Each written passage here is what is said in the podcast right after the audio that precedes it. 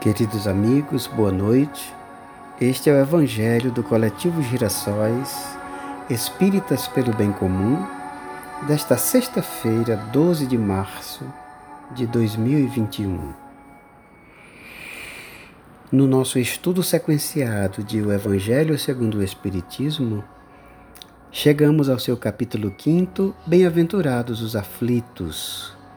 E o nosso item de estudo para a noite de hoje é o 16, o suicídio e a loucura. Em todos os momentos destas leituras e destas reflexões, vibremos pelos enfermos da alma e do corpo. A trilha sonora é de Edvard Grieg, compositor dinamarquês Suíte Perguinte, número 1, parte segunda. A nossa prece, que é a vibração propriamente dita pelos enfermos que somos, da alma e do corpo, é a prece da vez passada, a mesma, que eu rearrumei, enxuguei as palavras, as frases, dei aqui uma uma mexida um pouco mais artística para se transformar numa letra de canção. E é uma canção que eu, que eu estou ainda compondo, por isso que não apresentarei como canção hoje, porque eu ainda estou em meio de caminho. E eu vou hoje lê-la, o texto da canção, né, que foi, é, como falei, é a mesma prece da vez anterior, mas rearrumado, né? Dado uma, uma, um, um, novo reposi um reposicionamento das palavras com as mesmas ideias, basicamente. É uma prece. O título: Felicidade, Saúde e Bem-Estar. Amado Senhor das nossas vidas, nós te pedimos, ao reiniciarmos o estudo dos teus mandamentos, que as tuas luzes se acheguem a nós clareando nossas ideias e nossa compreensão sobre esses ensinos que nos libertam o espírito de filhos de Deus, criados para a felicidade, para a saúde e para o bem-estar. Que possamos assim estar entre os que, por seu aproveitamento do que nos ensinas, conseguem estar bem espiritual e fisicamente porque estão bem, tão bem, também entre o que solicitas de nós e a prática diária de cada um. Muito obrigado, Senhor. Se conosco. Amém. E a canção será dedicada ao amigo Maurice Farley, em memória, que hoje, nesta data, está completando o seu quinto aniversário de vida na Pátria Maior.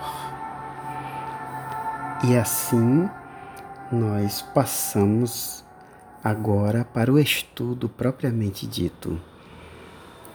Item 16: O suicídio e a loucura a incredulidade, a simples dúvida quanto ao futuro, as ideias materialistas, em uma palavra, são os maiores incentivadores do suicídio. Elas produzem a frouxidão moral. Quando vemos, pois, homens de ciência que, a, que se apoiam na autoridade do seu saber, esforçarem-se para provar aos seus ouvintes ou aos seus leitores que eles nada têm a esperar depois da morte, não o vemos tentando convencê-los de que, se são infelizes, o melhor que podem fazer é matar-se? Que poderiam dizer para afastá-los dessa ideia? Que compensação poderão oferecer-lhes? Que esperanças poderão propor-lhes? Nada além do nada, de onde é forçoso concluir que se o nada é o único remédio heróico, a única perspectiva possível, mais vale atirar-se logo a ele do que deixar para mais tarde, aumentando assim o sofrimento. A propagação das ideias materialistas é, portanto, o veneno que inocula em muitos a ideia do suicídio e os que se fazem seus apóstolos assumem uma terrível responsabilidade. Com o Espiritismo, a dúvida não sendo mais permitida, modifica-se a visão da vida. O crente sabe que a vida se prolonga indefinidamente para além do túmulo mas, as mas em condições inteiramente novas. Daí a paciência e a resignação, que muito naturalmente afastam a ideia do suicídio. Daí, numa palavra, a coragem moral.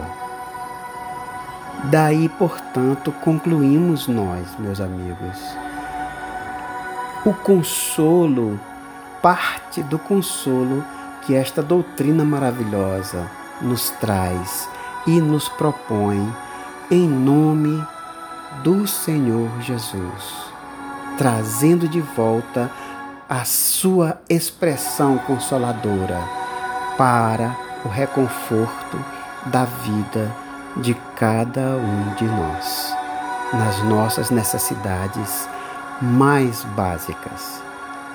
Oh, meus irmãos, que possamos fazer um, uma boa reflexão a respeito dos ensinamentos que acabamos de receber todos nós.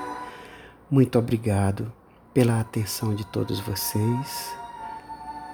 Fico muito, extremamente feliz por chegar ao final deste trabalho.